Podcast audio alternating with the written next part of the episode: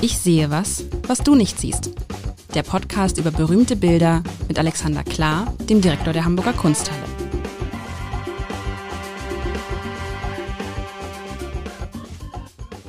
Herzlich willkommen. Mein Name ist Lars Heider und ich darf wieder einmal mit Alexander Klar, dem Direktor der Hamburger, mal, ich hau das schon so runter, dem Direktor der Hamburger Kunsthalle.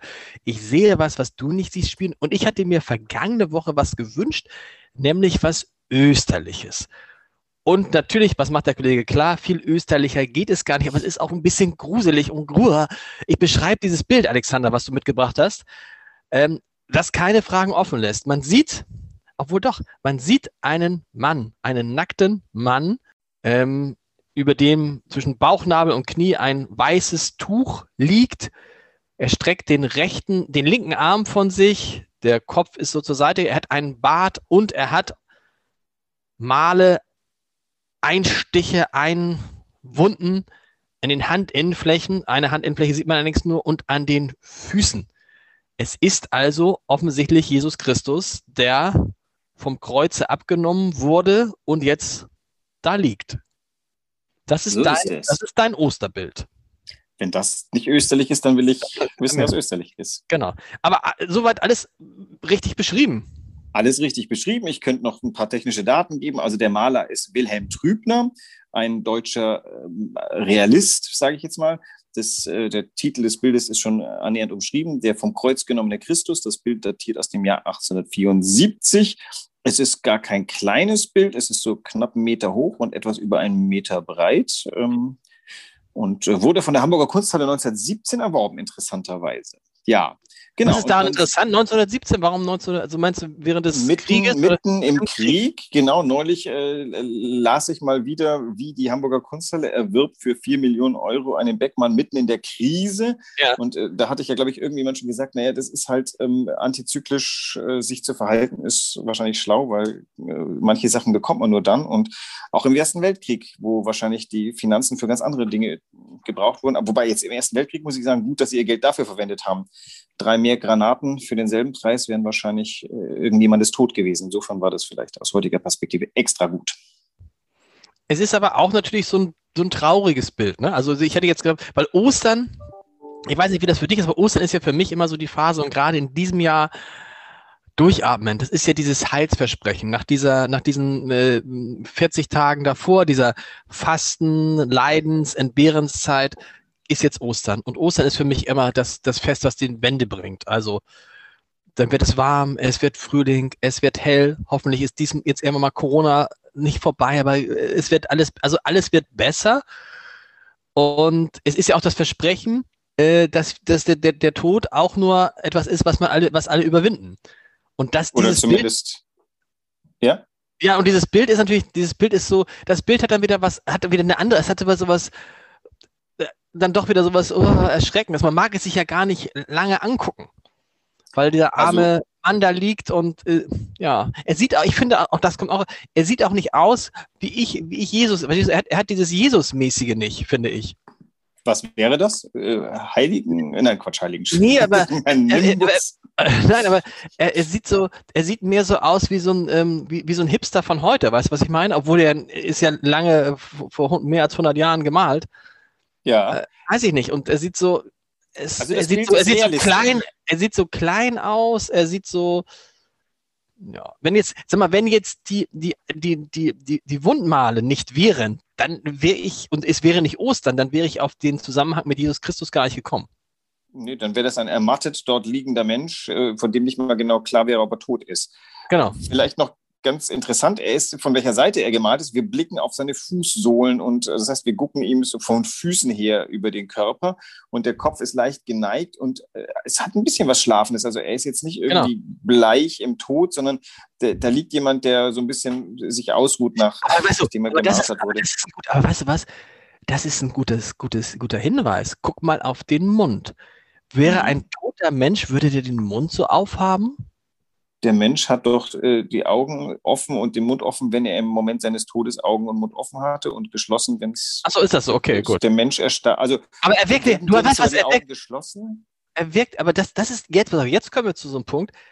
er wirkt irgendwie nicht tot-tot. Verstehst du, was ich meine? Ja. Und das ist ja auch, das ist ja auch die Botschaft von, von Ostern ist ja, äh, ähm, oder sag mal, das geht dann ja danach, äh, Christi Himmelfahrt. Also, ähm, äh, also, dadurch, dass Jesus Christus weg ist, Jesus, Jesus Christus ist weg, aber er ist trotzdem da.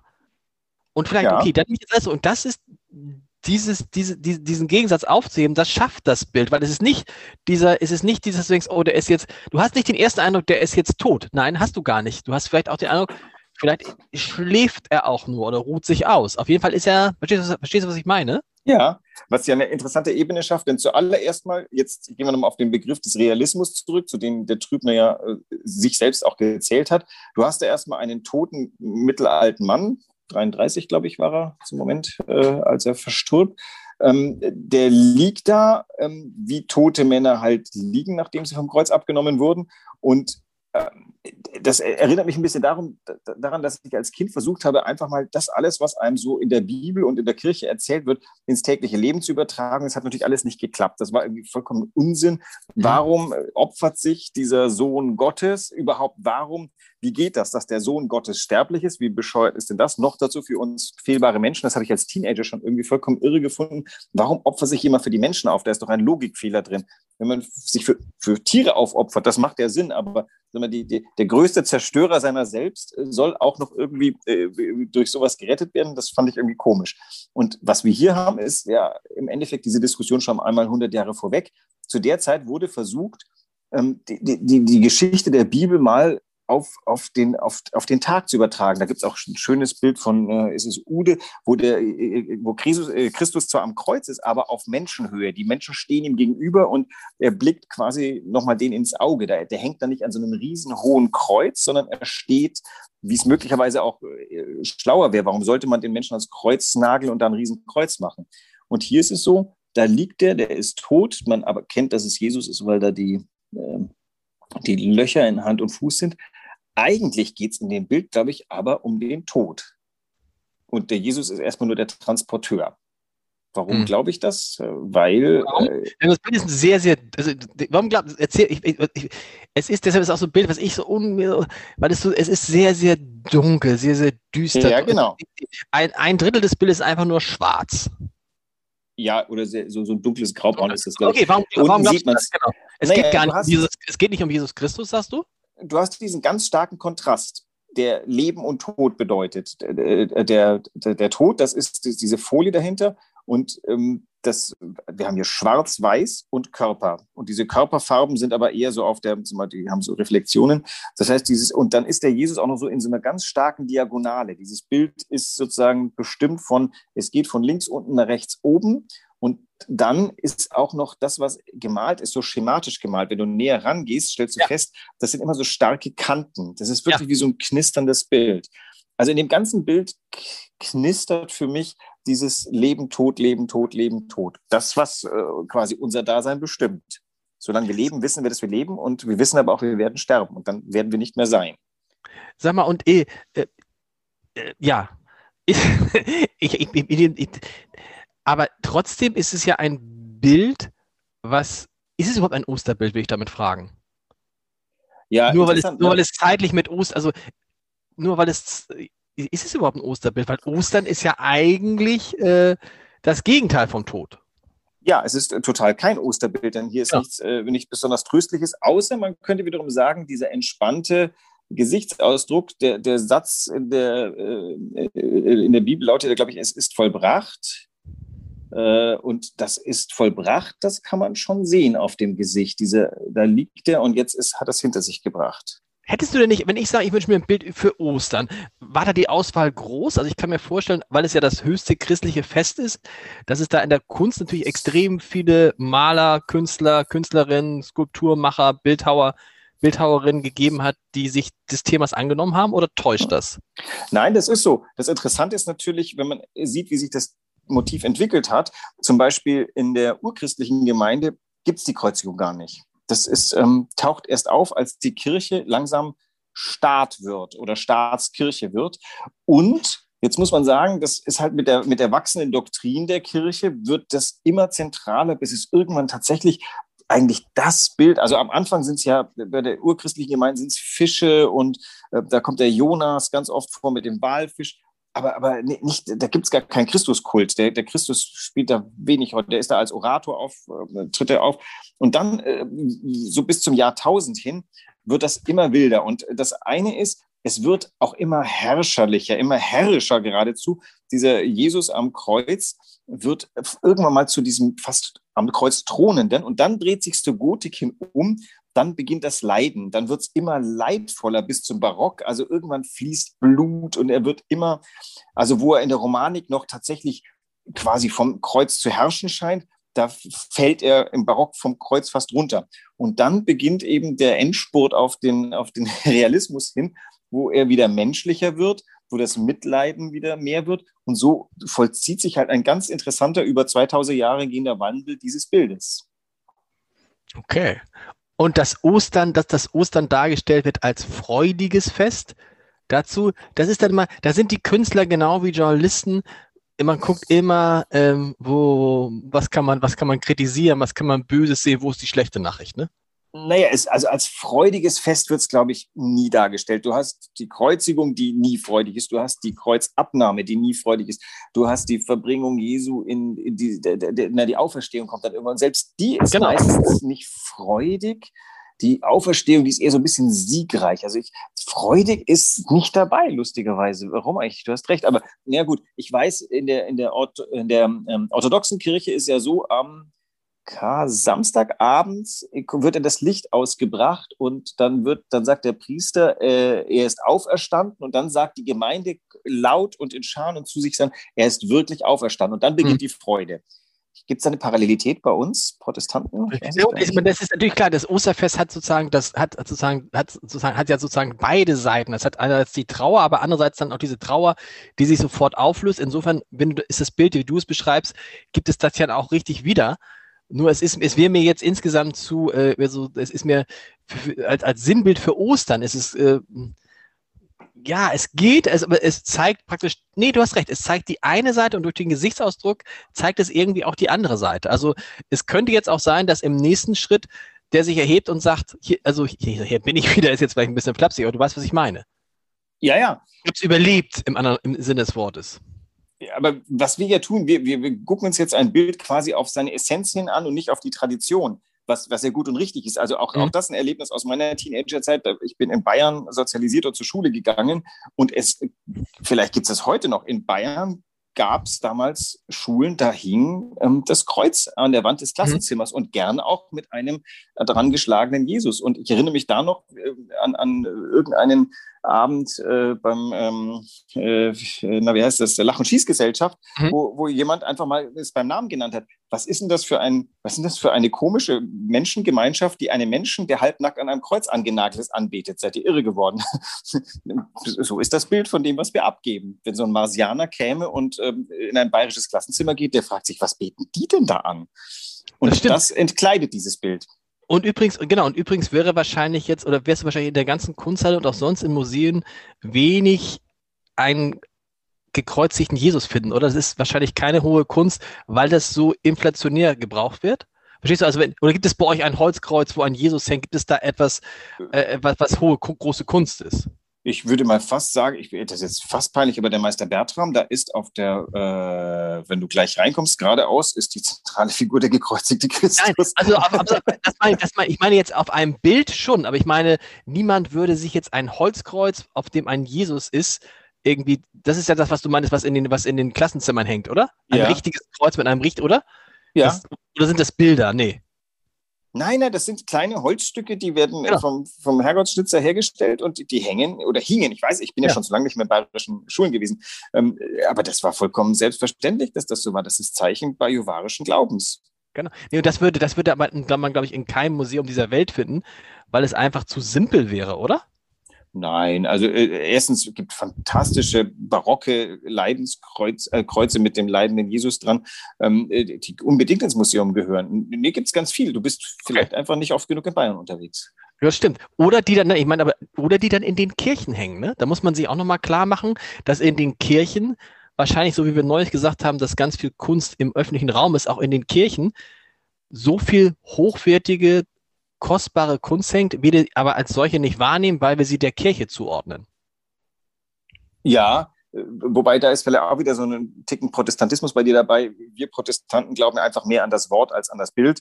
Das heißt, in, in evangelischen Kirchen, wobei das stimmt auch wieder nicht. Irgendwann wurde es ja aufgegeben und dann wurde auch in äh, protestantischen Kirchen ordentlich Kunst aufgestellt. Aber sag mal, die üppigeren, sag mal, die auffälligeren Gestaltungen findest du wahrscheinlich eher so ähm, ab Franken südwärts. Obwohl, wenn man sich den Michel anguckt, da staunt man, finde ich, jedes Mal wieder und alle, die nach Hamburg kommen und sagen, das ist eure Hauptkirche, weil ja, es ist äh, die Hauptkirche einer bürgerlichen Stadt, aber sie ist halt schon sehr barock und sie ist ja, also das ist jetzt äh, nicht das, womit man jetzt Hamburg, das ist nicht das hanseatische Understatement. Ne? Aber der, der, Michel ist ja auch ganz interessant, der ist ja eigentlich gebaut worden, ähm, damit ganz viel Raum für Musik da ist. Und äh, dann genau. kommen wir jetzt dann zum nächsten protestantischen, der, der, der, der Erzengel, Quatsch, der, der, der Säulenheilige ist ja Johann Sebastian Bach. Das heißt also, diese Kirche ist ja quasi um, äh, um, um Bach-Sound rum gebaut worden. So ähnlich, ja. Bist du oft, warst du oft schon in Michel? Hast du, dir, hast du überhaupt schon die Hamburger Kirchen auf ihre Kunst angeguckt? Nee, äh, wir haben gerade eine lustige Diskussion am Laufen, die von ähm, einem ähm, euch bekannten, befreundeten Blatt losgetreten wurde oder von einem Journalisten, der meinte, also der Meister Bertram-Altar sollte doch ganz dringend äh, zurück in äh, seine Heimatkirche, worauf ich dann etwas spöttisch gemeint habe, echt, nach Grabau soll der zurück, weil da kommt er nämlich her, ja. war aber tatsächlich mal äh, in St. Petri, glaube ich. Das habe ich jetzt gerade vergessen, wie peinlich. Okay. Ähm, also, äh, und, und äh, da, da, der hat also versucht, uns ähm, aufzufordern, ähm, ob den, den Meister Bertram rauszurücken und an seinen Originalstandard zurückzubringen, ähm, was ich, glaube ich, nicht mal die Kirche äh, sich wünschen würde, weil tatsächlich müsste man den sehr aufwendig irgendwie ähm, dort aufstellen, damit er A gesichert ist und B klimatisch äh, die nächsten 500 Jahre überlebt. Tatsächlich aber hat die betreffende Kirche das schöne Stück verkauft, weil sie es irgendwann nicht mehr schick genug gefunden hat, nach Grabau. Und der erste Direktor der Hamburger Kunsthalle, Alfred Lichtwart, entdeckte es dort als Grabauer Altar. Der wanderte dann als das Stück Meister Bertrams in die Hamburger Kunsthalle. Und jetzt entdeckt die Mopo wieder, ähm, dass der Altar was. Was, was, was, hast du da gesagt? Die, was, piep, piep, piep, das schneiden wir. Das Mopo müssen wir, nein, das ist ja, aber das ist ja, das ist ja dann auch, aber gut, das ist ja auch so eine, so eine Frage, da kann ja vielleicht auch auf euch als Museum was zukommen. Viele, äh, viele Kirchen überlegen gerade, wie sie, ob sie Kirchengebäude verkaufen müssen. Und dann stellt sich auch die Frage, was passiert da mit dem Interieur? Ne? Und dann vielleicht wird auch künftig noch, wird, wird euch jetzt öfter mal was angeboten äh, von der. Noch nicht von Kirchen. Noch nicht von Kirchen, aber? Noch nicht von Kirchen. Was ist angeboten? Also, ähm, das, ich hätte jetzt fast gesagt, der, der natürliche Ort, an dem Kunst irgendwie immer landen sollte, ist das Museum. Und üblicherweise ist so, wenn, wenn, keine Ahnung, also das kinderlose Ehepaare dann an die Hamburger Kunsthalle denken, ist eine gute Übung in Hamburg, die viel Tradition hat und äh, zu bemerkenswerten Kunstschenkungen geführt hat. Ansonsten sollen die Stücke in der Familie bleiben und äh, also Oder auch in, den auch in, den Kirchen, aber wenn natürlich in dem Moment, wo eine Kirche ähm, verkauft wird und da was anderes hinkommt, muss man schon mal reingucken und sagen, bevor ihr das jetzt Entschuldigung, wegschmeißt, dann äh, lasst uns doch mal gucken, was, da wird sich ja bestimmt noch Sachen finden, von denen man, mit denen man jetzt im Moment gar nicht rechnet vielleicht. Naja, oder andersrum, wenn man, wenn man meint, in seiner Kirche fehlt unbedingt ein Altar, warum muss es dann ein Weilert abgestoßener sein, wenn es nicht auch ein Gegenwartsaltar ist? Also das Tolle ist ja auch heute kann man noch Kirchenkunst herstellen und ich glaube, mancher Künstler, manche Künstlerin wäre äh, nicht uninteressiert, sich dieses ewigen Themas anzunehmen, womit wir wieder bei unserem Gemälde sind, dem Tod unter anderem und dem Leben und der Liebe und äh, dem Wort und äh, Gott. Noch irgendwas? Also das kann man alles in Kunst fassen. Wie feierst du Ostern? Ja, ich bin ja in Griechenland groß geworden. Das heißt, ähm, äh, da spielt das Lamm eine gewisse Rolle, da spielt auch das Fasten eine gewisse Rolle irgendwie. Also ich bin äh, dann nach einer Weile schon ganz unleidlich, weil ich schon so lange kein Fleisch mehr gegessen habe. Du hast jetzt tatsächlich, du hast jetzt seit, seit sieben Wochen kein Fleisch gegessen? Ja, und also tatsächlich fällt mir das schwer. Ich, es ist jetzt nicht so, dass ich jeden Tag wie ein wilder blutige Steaks esse, aber ja. am, am, Wochenende ist das ist schon gern der Gang auf den Markt. Und dann, also ich habe kein lebendes Tier seit äh, Aschermittwoch gegessen, was ja andere ihr Leben lang tun und was auch bestimmt ganz richtig ist. Weil ich seit 33 Jahren, ich seit 33 Jahren nicht. Ich bewundere dich dafür. Aber ist das. ich mag äh, es auch nicht, ich mag es auch nicht. Ich mag, mag kein Fleisch. Du magst Ich mag das gern. Also nicht, nicht wild und alles, aber ich, ich merke, wenn ich über den Markt gehe, dann ähm, habe ich einfach Lust auf dies und jenes und das, das auch herzustellen. Und also ich kann ganz tolle Gemüsegerichte herstellen. Da bin ich äh, mittlerweile Meister. Meine Frau fände es auch schön, wenn ich das mit dem Fleisch äh, weiter sein lassen würde. Aber ich, ja, weiß und dann nicht. Gibt es, und, dann gibt es, und dann gibt es bei euch jetzt wann was zu essen? Also nach, griechischen, nach griechischer Rechnung müsst, dürftest du am, am, Ostersonntag dein Lamm auf den Spieß tun und im Garten mit deiner ganzen Familie äh, drehen. Und dann gibt es mittags eben das Lamm und viele nette Mese und äh, Wein. Okay. Äh, in Deutschland ist das Lamm im Garten in diese Jahreszeit schwierig. schwierig. Ähm, deswegen wird es das aus dem Ofen geben. Aber selbst meine Kinder, die nicht in Griechenland groß geworden sind, kennen den Rhythmus schon und weil der so eingeführt ist, wird er beibehalten. Du hast auch keinen Alkohol getrunken in der Zeit? So ist es. Kein Alkohol, kein Wein, noch irgendwas? Das stört mich aber nicht so, muss ich sagen. Also ja, okay. ohne Alkohol komme ich ganz lange aus. Aber äh, das ist, äh, aber hat nichts mit Glauben oder zu tun. Das ist ein schöner Rhythmus des Lebens. Also ich habe einfach im Frühjahr diese leichte Entsagungsgefühl, was ein wo man einfach an andere Dinge denkt. Das finde ich sehr schön. Das ist ja der Grund, warum ich auch nach wie vor irgendwie am christlichen Glauben was abgewinnen kann, weil ich bin da drin erzogen und da drin groß geworden. Ich könnte auch jeden anderen Glauben haben und ähm, das gibt halt so einen Rhythmus im Leben und da ist Ostern ein wichtiger Bestandteil. Frohe Ostern an alle und dir, lieber Alexander, guten Appetit. Vielen Dank. Bis nächste Woche. Tschüss. Tschüss.